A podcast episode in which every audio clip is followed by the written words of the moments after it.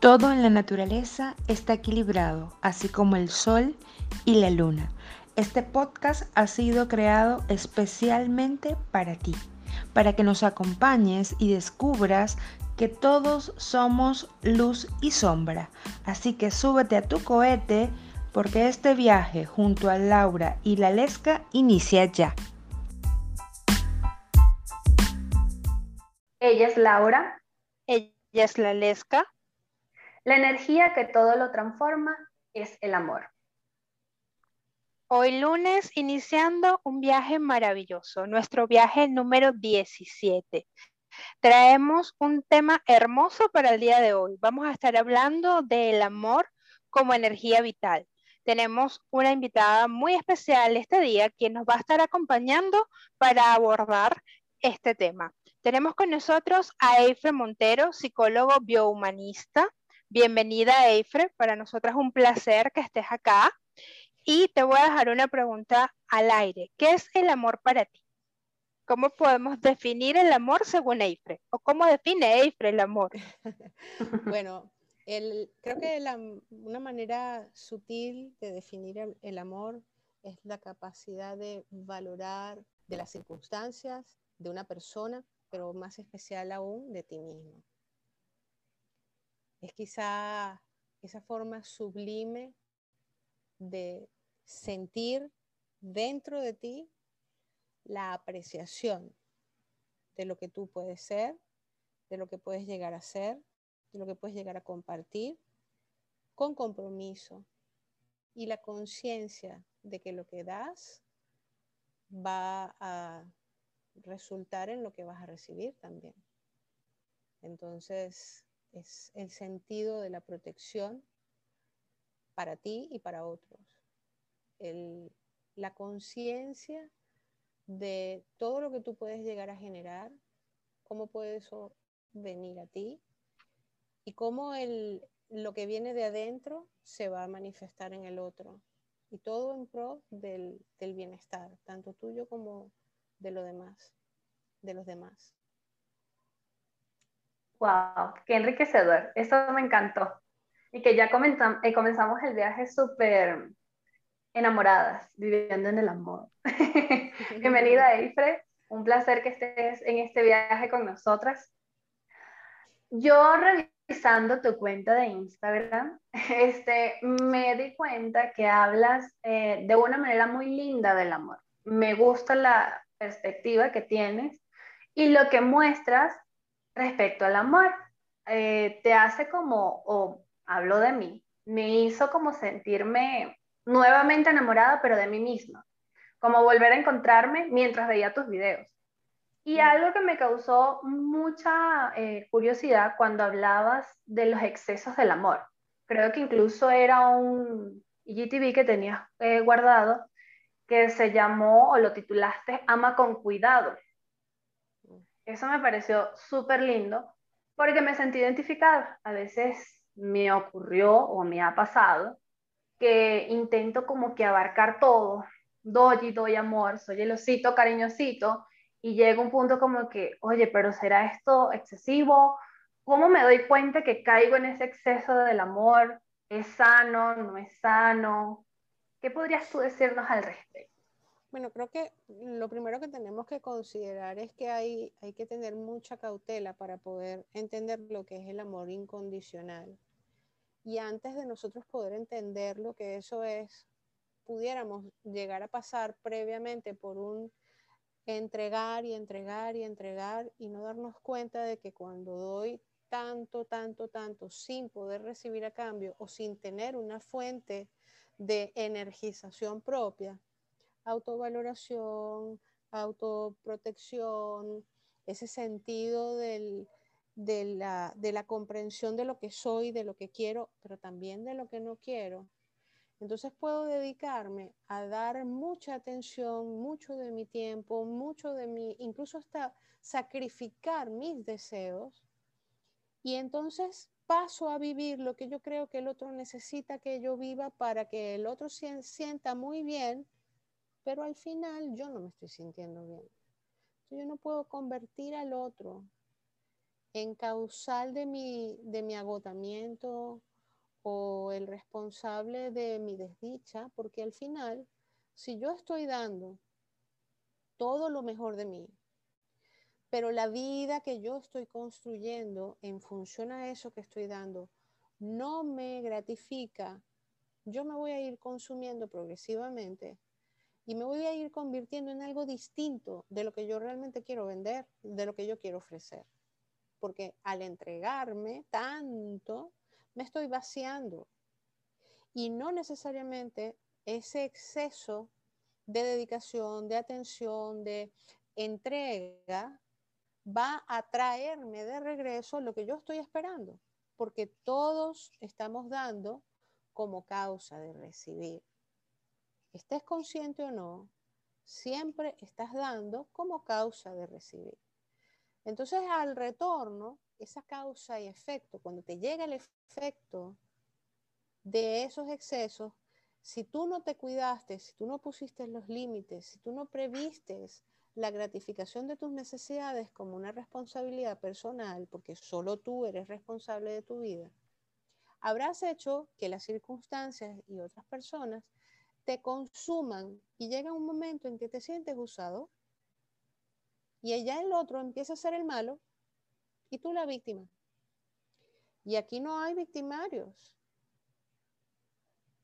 Aquí hay la responsabilidad personal de tú haber tomado decisiones en una necesidad profunda de ser muy amado, de ser muy protegido, de, ser muy eh, valorado, pero porque no te lo estás brindando tú. Entonces, cuando tú no has tenido la capacidad de proteger todas tus necesidades y trabajar por ellas y hacerte cargo responsable de todo lo que tú necesitas, la tendencia está en que tú le entregues al otro toda la potestad de compensar tus necesidades afectivas. Y obviamente, cuando el otro, que solamente puede estar en su mente, solamente puede estar en su conciencia, no puede palpar, no puede sentir, no puede darse cuenta de lo que tú estás necesitando, obviamente va a comenzar a cometer errores pero no porque sea mala persona, no porque no te valore, no porque no aprecie lo que tú estás brindando, sino porque tú estás esperando que te brinde algo que solamente tú te puedes dar. Tú eres la única persona responsable de tu tranquilidad. Y si te excedes en todas las circunstancias, si no mides cuáles son los límites, y además pasas a otra cosa que implica la sobreprotección del otro, el querer que el otro esté supremamente bien. Entonces empieza ya el ego a apoderarse de todas las circunstancias y te conviertes tú en el que atropella. ¿Por qué? Porque no solamente no te cuidaste tú y lo que necesitabas, sino que pensaste por los demás. Y ahí empieza el juicio de valor y ahí empieza el atropello y ahí la desenergización personal te va agotando y empiezan los cambios morales y empieza toda una, una distorsión de lo que si asumieras tu responsabilidad de estar bien, por supuesto, toda la dinámica se volvería un poco más simple. ¿Y qué llamo yo simple? Bueno, cuando somos más puros, más honestos y más responsables del espacio personal, dejamos menos espacio menos oportunidad para que los demás cometan algún tipo de error que te pueda llevar a ti a tener alguna sensación de desacomodo, de abandono, de uso. Porque el problema en estos escenarios es que al final te puedes llegar a sentir usado y no estaría bien. No somos víctimas, somos responsables. Aquí como que se aplica mucho eh, el dicho que dice que todo en exceso es, malo, ¿no? Que siempre lo escuchamos, que nos dicen que, que, todo en exceso es malo, que las cosas deben estar de cierta manera como que racionadas, por así decirlo.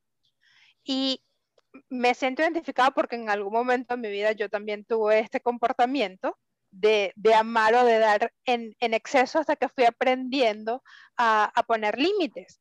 Pero ¿cómo hace la persona para darse cuenta que él es el responsable de que debe darse amor para sí?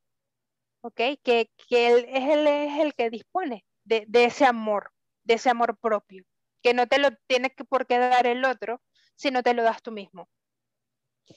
Eh, bueno, justamente eh, la reciente publicación la llamé Amor Mío. Amor mío porque a veces creo que es necesario hacer uso de términos que sacudan un poquito, que te, muevan, porque cuando eh, utilizamos el término comúnmente usado, que sería en este caso el amor propio, pareciera que la gente cree que es como un producto que en algún punto se va a ir a comprar a un supermercado y, y no. Cuando se trata de valorarte, de comprenderte, de cuidarte, de tomar decisiones para tu bienestar, de escuchar tu deseo, tú tienes que tener conciencia de que es un tema tuyo contigo. Entonces cuando llamaba, cuando decía amor mío, decía, es que es mío, de mí para mí, del yo con yo, del, del hola a mí misma, ¿cómo te va? ¿Cómo te sientes? ¿Te gusta lo que estás haciendo? ese aprender a, tener diálogos internos para que en algún punto puedas comenzar a tomar decisiones por ti. Pero hay un, a ver cómo lo llamamos, mm, lo podemos llamar enemigo si queremos entrar en términos dramáticos. Pero la gran verdad es que es eh, parte de la estructura del ser humano y lo llamamos culpa. Vamos creciendo con mandatos parentales, códigos de convivencia, eh, la lectura de las normas para poder ser aceptados dentro de nuestros grupos familiares.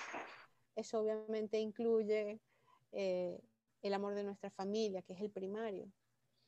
Pero si nosotros no comprendemos que la culpa es uno de los peores obstáculos, más poderosos obstáculos para hacer contacto con nuestros deseos, pues se nos hace más difícil encontrar ese camino para darnos ese amor mío, ese amor con yo, ese amor para yo, para mí conmigo, ese para mí misma, que implica que yo tengo que aprender a aceptar que yo tengo una realidad que el resto del mundo nunca va a entender y que yo muchas veces procuraré ser asertivo para que el otro comprenda, puedo tener diálogos para que el otro comprenda, puedo ofrecer explicaciones pacientes para que el otro comprenda, pero no siempre voy a tener éxito porque cada quien tiene su verdad. Y si mis necesidades se salen de las expectativas de los demás, y si mis experiencias persiguen vivencias que el otro no codifica como adecuados, yo pudiera quedar excluido de la demanda, de, lo que el otro espera, de, lo que el otro codifica como adecuado, y entonces allí, por, por permanecer dentro del grupo, por ser aceptado, por ser integrado, yo puedo llegar a sacrificar precisamente por las culpas el otro se va a sentir mal por mi culpa, el otro no me va a aceptar porque yo soy culpable del rechazo o yo voy a sentirme en la angustia de generar algún tipo de conflicto. Entonces guardo silencio y así reprimo mis deseos, mis necesidades. Entonces, si yo voy acumulando toda esa esos vacíos por no atreverme a experimentar lo que mi, mundo interno grita, porque es mi deseo. Obviamente estamos hablando de el deseo resguardando la libertad. Y quiero aclarar esto, la libertad implica que yo y solo yo soy responsable de mi bienestar. Es decir, que estoy hablando de que mi deseo no va en función a mi autodestrucción. Estamos hablando de todo el proceso de la libertad y no es libertinaje, por eso me detengo a explicarlo. Entonces, si yo tengo la capacidad de superar las culpas que van implícitas en todos esos mandatos y en todas las inseguridades, entonces yo puedo hacer un sano contacto con mi bienestar y yo puedo dirigirme, puedo dirigir mi proyecto, puedo dirigir mis acciones para entonces alcanzar ese bienestar que solamente yo puedo mm, crear. Es, son mis acciones los que me van a llevar a, a vivir esa experiencia. Wow, Efrey, me sentí como identificada con todo. y que en algún momento de mi vida yo estuve allí. es que creo que todos hemos pasado por ahí, ¿sabes? Eh, somos hijos, todos somos hijos. Y, y los padres somos transmisores de nuestros temores. En la medida en que vamos criando a nuestros hijos ya desde muy pequeñitos, tenemos miedo hasta de que un insecto le pique, de que el mundo no le acepte, de que la ingesta de un caramelo le, cause alguna, alguna patología. Entonces, esas ansiedades de los padres van a ir, según la personalidad de cada uno, irán en algunos excesos o en algunas carencias. Todos los mandatos parentales irán transmitiendo distintos datos, distintas, distintas formas de información y distintas percepciones, conceptos, percepciones de la vida. Entonces, por supuesto, de nuestros padres vamos a recibir mandatos y de nuestros padres vamos a manejar la conceptualización de nuestra responsabilidad en el sufrimiento de los demás. Porque además también, padre que se respeta, inconscientemente manipula a los hijos, así como los hijos también manipulamos a los padres. Entonces, en, ese fenómeno de aprender a vivir, siempre va a venir algún discurso en donde interpretamos que para ser amados nos tenemos que portar bien. Pero ¿qué es portarnos bien? ¿Qué es portarnos bien? ¿Para el concepto de quién? Portarnos bien para nosotros adultos, el yo con yo, si tú me preguntas a mí qué es portarme bien, es ser justa conmigo, es ser consciente de mis límites, es respetar que hay un punto a donde yo ya no me quiero meter. Hay unas vivencias que yo no quiero para mí. Y, bueno, yo que particularmente tengo una historia interesante de vida que contar, siendo que estoy en un tercer matrimonio, pues créanme, hay mucho sentimiento de culpa que tuve que superar y mucha valentía que tuve que desarrollar para poderme atrever a tener la vida que tengo. Pero cuánta culpa tuve que superar. Dijiste la palabra clave. ¿Cómo liberarnos de esa culpa? ¿Cómo decir, oye, ya va, esto realmente no es mi culpa? Cuando empiezas a escuchar la verdad del amor. El amor no exige sacrificios de ningún tipo. El amor de los padres a los hijos viene en forma de incondicionalidad. Si alguno de los que nos escucha en algún momento eh, recibió el mensaje de, oh, yo que tanto sacrificio he hecho por ti, eh, no es tan cierto. Solo que no todo el mundo tiene la conciencia de que para criar a los hijos no se hicieron sacrificios. Ni siquiera guardar una noche en vela cuidando la fiebre de un hijo o eh, el dejar de comernos algo para que nuestros hijos comieran. Eso no es un sacrificio, eso es un acto de amor que se hace con una pasión intensa. Nadie que lo haya hecho se arrepiente entonces no es un sacrificio, ¿sabes? No, es, no te estás quitando nada que, que, necesite guardar una factura para el futuro, porque ese es el problema de la expresión, que representa muchas veces el te guardo ahora la factura para ver si tú haces algo que se equivalga a ese nivel de esfuerzo supremo en donde yo he arrebatado de mis entrañas el máximo esfuerzo, ¿sabes? Implica demasiado drama. Entonces, la crianza de los hijos viene con todo el amor del mundo. Pero luego, para que tú seas capaz de amar a alguien más, tú tienes que haber sido capaz de amarte tanto, responsablemente amarte tanto, que entiendas que vas a dar lo mejor de ti. Y es la única manera de tener una relación sana con el resto del mundo. Tener una relación de pareja requiere que seas una persona sana para poder vincularte bien. Entonces, hacer ese quiebre con unos sentimientos de culpa que siempre van a aparecer en algún momento de la vida. Y van a aparecer de en distintas formas ante distintos escenarios. Pero la mejor manera que tienes de estar alerta de que esos sentimientos de culpa no limiten tus acciones es que estando consciente de tus límites y cuánta importancia tiene el trabajar toda tu vida por alcanzar y materializar, ordenar y equilibrar tus deseos, entonces en esa medida serás capaz de discernir y no sucumbir ante los sentimientos de culpa, porque insisto, van a aparecer siempre. Solo que tienes que tener la capacidad de atenderlos, de, verlos, de, pillarlos, para que ellos no tengan más, fuerte que tu, más fuerza que tu conciencia.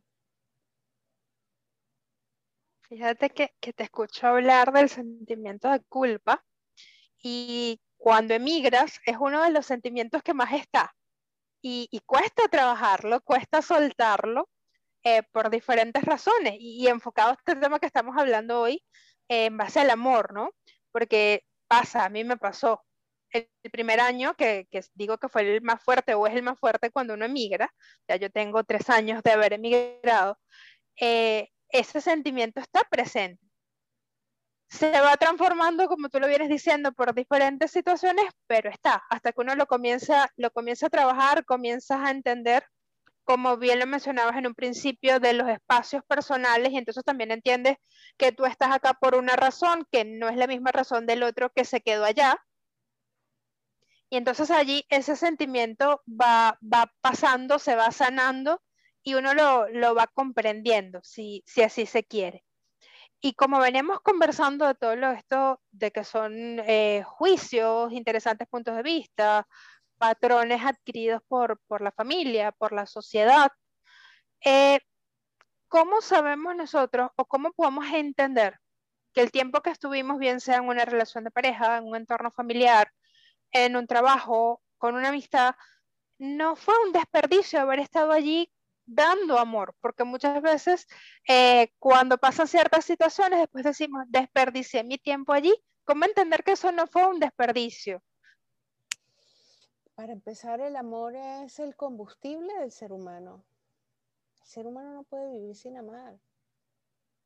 El primer gran amor es el que le damos, el primero, es el que le damos a nuestros padres y luego aprendemos a vincularnos con amigos y, finalmente pasamos por, por esos procesos de vincularnos en esas relaciones adultas, pero en la medida en que vamos creciendo, mientras más profundo es el amor que vamos a dar afuera, más consciente, más profundo, más voluntario y más valiente tiene que ser el amor propio.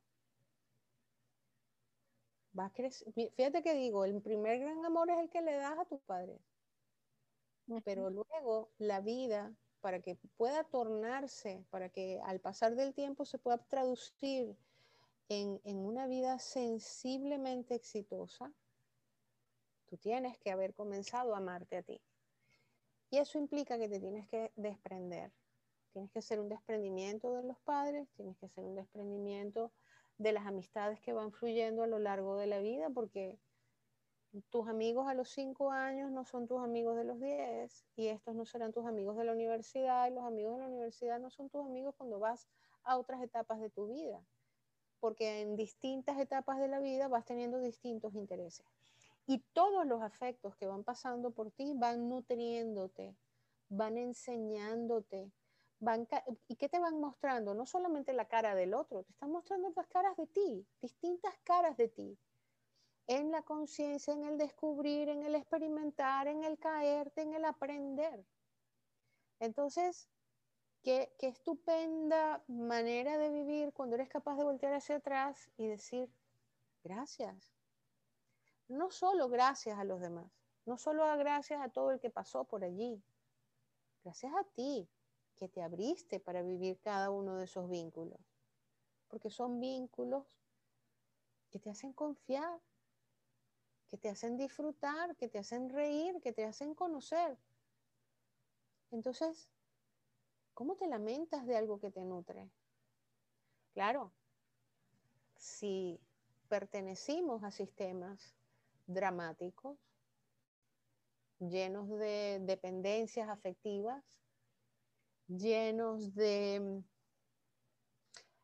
esa agresividad pasiva en, eh, eh, que está envuelta en, en, dinámicas en donde te quiero si te quedas conmigo. En te quiero tanto que te necesito y sin mí, sin ti no, sin mí no puedes estar y sin ti yo no puedo vivir. Esas dinámicas son muy agresivas y obviamente tienden a alimentar el, juicio de valor a los demás. Entonces, quizá uno de los ejercicios más sanos que nosotros podemos tener para valorar profundamente esos acompañamientos que la vida nos puede dar para aprender de nosotros y de, y de las, las novedades y esas cosas maravillosas, esas bendiciones maravillosas que la vida nos trae, es que nosotros tengamos la conciencia de que no podemos emitir juicio de valor mira cómo empieza a unirse una cosa con la otra. Para yo poder amar, tengo que aprender a desprenderme. Y en esto, cuando hablamos de, de los sentimientos de culpa y la valora, y la, eh, los sentimientos de culpa y uy, acabo de tener como un, como un, lapso, me, me, interrumpí yo a mí misma, me, cru, me, crucé con el mensaje. Eh, el, el, no emitir juicios de valor para con los demás entonces empezamos a tener la conciencia sensible de que yo tengo que tener conciencia de mí para poder ofrecer una mejor versión de mí a otros, para yo no ser culpable de los demás de mi mal momento. Así yo me volteo y veo la gente que estuvo en mi vida y agradezco absolutamente todo, incluso el momento en el que por alguna sensible razón yo tenga que decidir alejarme de alguien. Tomo la decisión de alejarme simplemente porque ya no somos compatibles, simplemente porque ahora eh, he visto una cara de la otra persona que ya, ya no va conmigo, pero puedo agradecer todo lo anterior. Lamentarse o quejarse o desvalorizar experiencias de vínculos con otras personas responde a una tendencia a ser dependiente. Si yo soy más bien una persona que conscientemente hago desprendimientos valorando la experiencia bonita, entonces yo puedo vivir en un sano desprendimiento disfrutando cada momento porque todo va a terminar. Todo va a terminar. Todo pasa. Y es una expresión que nosotros debemos aprender a, a introyectar. Todo pasa. Por eso es que cuando están pasando cosas difíciles, nosotros debemos aprender a confiar en el proceso. Si las cosas siguen difíciles, todo el proceso, y cuando hablamos de proceso implica una secuencia de eventos que nos van a llevar a un aprendizaje, no ha terminado. Terminará el proceso y vendrán cosas distintas. Si yo aprendo a ver todas las experiencias como positivas para yo crecer, entonces las cosas que no son, que son, a ver, no me gusta ni llamarlas malas, pero aquellas que no son las que esperábamos, entonces yo entiendo que eso que sea que está pasando siempre va a ser bueno para mí. Yo no me lo esperaba, me voy a adaptar, pero esto es bueno para mí. Y si yo confío en mí porque me amo mucho, porque ese amor mío está fuerte, entonces yo me puedo ocupar de sentarme a, observar, a comprender, a discernir a tener paciencia, pero porque valoro mi capacidad de adaptación. Si yo no tengo capacidad para confiar en mí, si yo no valoro lo que soy y no valoro mi potencial de adaptación, entonces yo voy a tener mucho miedo y voy a tener resistencia y voy a hacerme el periodo distinto, difícil. Me lo voy a hacer complejo porque rechazo esto que está ocurriendo y me convierto en la víctima. Y es muy fácil desde ese escenario hacer que los demás sean los malos. Entonces, claro, en esos términos yo me voy a lamentar una experiencia y el otro habrá sido malo y, fue terrible y es la, peor experiencia de mi vida, el peor personaje de mi vida. Pero no es real. Fue terrible porque fue tu percepción. Tú fuiste responsable. Es que me hizo daño por 800 años. Pero tú decidiste quedarte. Tú lo permitiste es que no sabías que podías salir de allí. Para el momento en que terminó, terminó porque tú descubriste que te podías liberar, que ya no había cambio que esperar, que ya no había necesidad de hacer sacrificios. Y te liberaste. Entonces son momentos en donde al final uno puede voltear y decir, gracias, porque esta experiencia me hizo descubrir un aspecto de mí que yo no conocía vuelve a convertirse en algo bueno. Entonces no importa cuántas vueltas le demos, las experiencias anteriores siempre van a ser muy buenas. Podemos dar otra explicación y vamos a volver a llegar a lo mismo. Todas las experiencias son buenas, aprendamos que eso es así. Pero mira, mira qué importante es. Si ese amor mío está sólido y está lleno de de la comprensión de mis debilidades, de la valoración de mis fortalezas y de la comprensión de mi confusión y, del soporte a mi intensidad y, la escucha de mi voz interior, entonces yo me voy a atrever porque confío en mí, porque me escucho. Y así toda experiencia de aprendizaje habrá sido una maravilla. Yo creo que eso también es como a partir de, de experiencias que uno vaya enfrentando. No sé si es cuestión de madurez, el hecho de ver los diferentes puntos de vista, pero me vuelvo a sentir identificada en lo que decías, porque yo soy mucho de, en muchos aspectos de la vida, incluso más que todo relacionado en el amor, de ver las cosas buenas, o sea, como de siempre agradecer este, así no sea lo que yo haya esperado, pero agradecer por lo que ocurrió, por lo que pasó, por lo que viví. Eh, me refiero, por ejemplo, a las relaciones de pareja.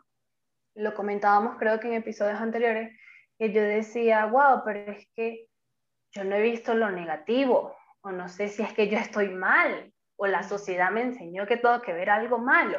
Recuerdo que eso lo hablábamos en uno de los episodios y era súper chistoso, porque yo decía, ¿será que yo soy la que está mal por no ver lo negativo y terminar tal vez una relación de pareja en un caos, diciendo eh, experiencias malas o no gratas, en lugar de ver, oye, qué agradable fue compartir ese tiempo contigo. Recuerdo los momentos gratos, qué lindos fueron las sonrisas o los lugares que conocimos, las experiencias que vivimos. Y, o sea, yo lo recuerdo así, incluso no tengo experiencias negativas con exparejas, al contrario, es como que, wow, te agradezco haber estado en mi vida porque tal vez contigo en esa experiencia de vida fue magnífico, conocí cosas que tal vez no conocía, experimenté emociones que no conocía, agradezco. Este, es como, no sé si se podría decir madurez o inteligencia emocional, el hecho de, de poder como verle la otra cara a la moneda, se podría decir. Eh, respecto al tema de familia, que también lo nombraste, me pasa que yo sí siento que soy más dependiente, lo he trabajado, lo estoy trabajando. Eh, creo que es un camino que se me ha hecho un poco más largo, pero también ha sido muy grato, me he dado cuenta de cosas eh, muy lindas, es como que, oye mamá, gracias porque lo hiciste magnífico y lo haces espectacular. Mm, recuerdo que nombrabas de los papás, hacen tales cosas, no sé qué, Yo recuerdo que de pequeña mi mamá me tenía una cajita de cristal, una cajita de cristal. Yo toqué el lodo o el barro cuando tenía 16 años. 16 años es que yo pude tener una experiencia de tocar que era la tierra. Imagínense mi cajita de cristal en la que yo vivía. Y era algo que, claro, de niña para mí era algo como normal, por así decirlo, porque era mi mamá la que me lo estaba diciendo. Mi mamá lo estaba haciendo por amor. Ya después de grande era como que, oye, ya va, aquí hay algo que no me convence. Esto no puede ser así. Y creo que también es, o sea, ahí aplica creo que, bueno, muchos factores, pero creo también que es como la valentía de decir, oye, ya va, algo pasa, no lo hiciste mal, pero yo me di cuenta que lo puedo hacer diferente o esto no me está funcionando, porque me pasaba de que mientras yo tal vez lo veía de alguna manera, tenía tal vez amigas que decían, no, es que yo no, no puedo hacerle eso a mi mamá, o no puedo hacerle eso a mis papás, o a mi pareja, no, no, eso es imposible. Yo creo que en ese aspecto tuve una relación sana, amorosa con mi mamá, aunque no es muy expresivo amorosamente, lo hizo a su manera y lo hace a su manera. Este, y también creo que de cierta manera no me enseñó de niña lo que era el amor propio o amar libremente, pero ya después de grande lo pude hacer consciente. Y dije, oh, esto existe. no es algo que venden en la farmacia como que una, una pastilla de amor propio. No, me gusta la frase que nombraste en tu post de amor mío, porque yo incluso me regalo flores, me regalo cosas y coloco, o sea, le digo a la persona, por ejemplo, me compro libros y le digo, sí, colóqueme una etiqueta. Y en la etiqueta para, coloco para mí, de mí. Y es súper chistoso porque muchas personas se ríen y dicen, ¿qué? ¿Por qué haces eso? Digo, porque es lindo el sentir ese, ese detalle, no sé, a mí en particular me encanta esa sensación, el hecho de comprarme flores y decir, me las compré yo para mí, el de hacerme detallitos, a veces me dejo notitas y lo peor del caso es que a veces me olvido dónde las dejo y me sorprendo, entonces es súper chistoso, pero creo que crear esa relación también es, es un trabajo. Yo digo que hay días en que, claro, me siento maravillosa, me regalo cositas, pero hay días en que no, hay días en que yo misma huí de mí, yo misma se fue, y yo misma se fue y no sé dónde está, pero creo que en eso consiste, o sea, no sé, mi punto de vista, y me lo aclararás tú, en que eso es como amar libremente, en que son unas subidas, unas bajadas, pero el punto es que siempre retornes, que siempre vuelvas otra vez, o sea, siempre me vuelvo a encontrar, siempre vuelvo a mí, entonces, es también ese como el hecho de saber, oye, vas, pero yo sé que vas a volver y de aquí voy a estar esperando, entonces no hay problema. Hay días en que no te soporto, pero está bien, vamos a salir de esta. y es algo maravilloso. A mí me gustaría preguntarte, ¿cómo es eso de amar libremente? ¿Cómo, cómo yo amo? Yo sé que existen los límites y los límites también son muy buenos, pero como yo hablo así de, de amar, perdón, de entregarme. Eh, conozco personas, voy a decir, conozco una amiga de una amiga, no, mentira.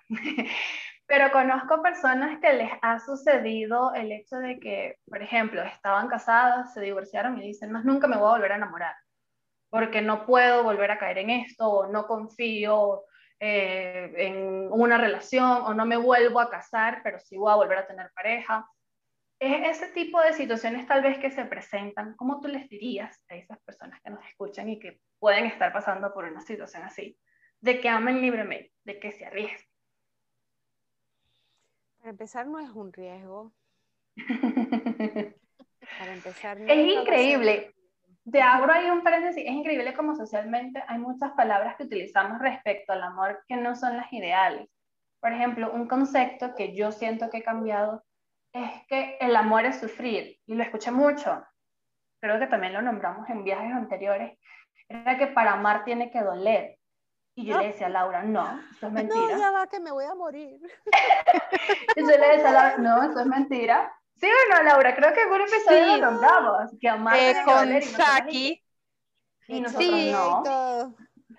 Me puedo morir. Que es lo que nos cuentan las novelas. E, es el interesante punto de vista que siempre han compartido las novelas y es lo que la gente compra. Porque eh, de hecho comentábamos que cuando inicias una relación de pareja, todo está perfecto y las personas siempre están esperando, ah, bueno, ¿dónde viene la parte de sufrir? Porque eso fue lo que inconscientemente aprendí. Entonces mostrábamos en ese episodio que no hace falta sufrir para hablar de amor ni para estar en una relación. No. Al contrario, eh, toda relación patológica, toda relación que vaya de la mano del sufrimiento, eh, de hecho, está fuera de los márgenes del amor y esto incluye relaciones familiares. Toda, toda relación que esté sostenida bajo el caos, la manipulación, la dependencia, la inestabilidad, el irrespeto, la infidelidad, todos ellos son dependencias, eh, apegos y otros, otras formas. Yo a mí me da risa, mi esposo es mi colega y obviamente nos nutrimos mucho mutuamente con este tema. Y él, eh, eh, a ver, estamos diferenciados a nivel laboral. Yo soy la dura, él es el, el que es suavecito. Él tiende a, a, hablar del tema del amor y él respeta las formas, ¿no? Entonces, bueno, él, sabes, deja que la gente lo llame como quiera y él lo que hace es que le sube o le baja el tono y le da a cada quien lo que quiere yo soy rebelde y digo, esa vaina no es amor. Punto. Eso no es amor, eso es tormento, eso es tortura, eso es sacrificio, eso es dependencia, eso es manipulación, eso es, eso es soledad, eso es vacío, eso es utilizar al otro para compensar tus miedos. El amor es delicioso, el amor es libertad, el amor es energía, el amor es una maravilla. Pero, ¿qué va a pasar? Si tú tienes a tu lado a una persona con quien no eres feliz, ¿qué te pasó? Que a pesar de los signos de que no había compatibilidad, de que no era lo que estabas buscando, de que no tenía la capacidad de brindarte lo que tú necesitabas, te quedaste. Entonces aquí es un tema de responsabilidad personal. Entonces, ¿cómo tú vas a decirme que en un mes, saliendo con alguien, comenzaste a entregarte y el otro te mintió? Ya va, pues, empecemos por respetar un poquito los tiempos. Para tú poderte enamorar, tiene que pasar un tiempo. ¿Por qué? ¿Qué significa que te has enamorado? Que conociendo a la otra persona has conectado con su esencia. Y ese fenómeno se va a producir en la medida en que el intercambio entre ambos nos permita sentirnos seguros, libres, espontáneos, coincidentes y desencadena en ti la más pura esencia de tus sentimientos. Entonces empieza a aflorar la admiración, la valoración, la conexión, la prudencia y toda una, una gran gama de valores que hace que la presencia de la otra persona desencadene en ti los manifiestos del sentir, porque tú quieres que el otro sepa lo que sientes. Entonces te manifiestas y pasas a ejecutar uno de los más maravillosos verbos, amar. Pero el tema del amar no depende de lo que tú sientes, porque tú puedes decir que tú amas a alguien, porque estás muy enamorado de ese alguien, pero el otro se siente amado. Lo que haces, lo que manifiestas al otro, le permite sentirse amado. Te tienes que asegurar de que vaya fluyendo de allá para acá y de aquí para allá. Tiene que ser mutuo. Entonces no entra la victimización en cuanto a, oh, yo que me he entregado. El amor no puede existir si no hay entrega. Pero si tú comienzas a dar lo mejor de ti y lo que está viniendo de allá para acá, te sorprende, te disgusta, te desconecta, te genera disconfort, te genera, de, ¿sabes?, un desacomodo. ¿Por qué insistes? ¿Por qué insistes? ¿Será que entonces, en vez de estar enamorado de esa persona, ¿Estás enamorado es de la persona en quien tú crees que lo puedes convertir? Y luego, por favor, no puede faltar el, el decir, pero es que al principio todo era diferente. Y ahí yo me vuelvo a desmayar y digo, al principio, ¿cuándo? ¿El primer mes? El primer mes cuando estamos en, en etapa de Victoria's Secret y Calvin Klein. ¿Sabes? El primer mes estamos con adrenalina pura. Estamos en venta. Obvio que el primer mes somos una octava maravilla. Nunca nos alzamos la voz, jamás nos enoja nada, nunca tenemos sueño. Es más, no queremos ni comer. Pero luego empezamos, ya sabes, empezamos a bajar un poquito la fuerza, vamos, vamos bajando porque ya estamos sintiendo que el otro está como agarrando confianza y empezamos a sacar nuestra naturaleza. Entonces decimos que es el otro, el que era distinto al principio. ¡Ah! Mi vida linda, tú también. Tú también eras distinto al principio. Por eso es que debemos darnos un tiempo para enamorarnos. Y eso toma al menos unos seis, ocho meses. Necesitamos verlo en su sombra, necesitamos vernos a nosotros en nuestra sombra para saber cómo el otro reacciona y darnos chance de ver qué pasa en el intercambio, qué pasa con el trabajo, qué, qué, pasa con su filosofía de vida, qué pasa con su manera de vincularse con su familia, qué pasa con, con tantas cosas que tenemos que intercambiar. Por eso debe ocurrir más o menos unos 6, 8 meses cuando decimos, ok, con todo esto que he visto, me siento contigo. ¿Qué siento contigo? Mm, me siento elevado, me siento conectado, me siento identificado, me siento libre. Entonces quiero más. Y te voy a seguir dando más. Y conociendo tu sombra, a pesar de tu sombra, me quiero quedar. Y eso sería estar enamorado. Por Dios, ¿cómo no hacemos eso con todo? Eso se hace con todo.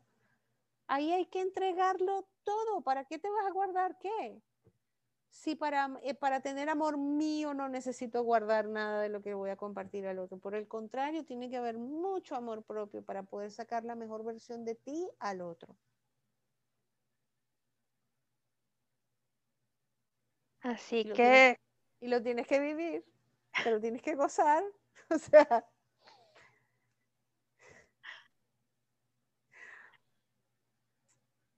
Eiffel nos está dejando una tarea hermosa la mañana de hoy, que es comenzar a enamorarnos todos de nosotros mismos, buscar nuestro amor mío. Así vamos a comenzar esta semana, así vamos a comenzar el lunes.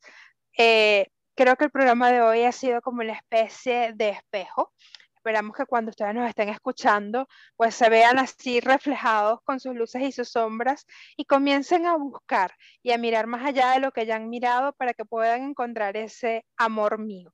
Ha sido un placer para nosotras tenerte el día de hoy acá. Gracias por compartir este viaje. La Lesca, una vez más, gracias, es un gusto compartir contigo. Gracias, estoy feliz, me voy enamorada. Me voy enamorada a seguir trabajando en ese amor mío, seguir dándome cositas a mí misma. Yo, debo pedirle a todos que, que empiecen por entender lo que como individuos debemos desarrollar, ese desprendimiento de los apegos. Comenzamos por nuestras familias, vamos soltando en el camino para amar profundamente, aceptando a cada quien tal cual es sin juicio de valor, sin lamentos, sin victimización, aprendiendo a escuchar, a sentir, a, valorar cada una de nuestras cualidades, para luego atrevernos a dar lo mejor de nosotros en el intercambio con otra persona. Creo que el reto más hermoso que nos da la bendición de estar vivos es poder asumir la responsabilidad de tener una relación con alguien que va a esperar de nosotros nuestra mejor versión todos los días. Y eso requiere mucho amor propio. Ese amor mío, que si yo no descubro, si yo no enaltezco, si yo no confío en él para poderlo compartir con otra persona, entonces no vamos a poder dejar ese granito bonito de arena en este mundo que necesita mucho amor. Nada más que agregar. Esas eran las palabras indicadas que ustedes necesitaban oír para iniciar esta semana. Bueno, agradecida con todos los que nos escuchan semanalmente. Agradecida con ustedes dos por estar en este viaje maravilloso nuevamente, un lunes más. Y bueno, este viaje ha llegado a su fin, así que vayan sacándose esos cinturones y vamos a pisar esa tierra, que este sol y luna, nos volvemos a ver el próximo lunes.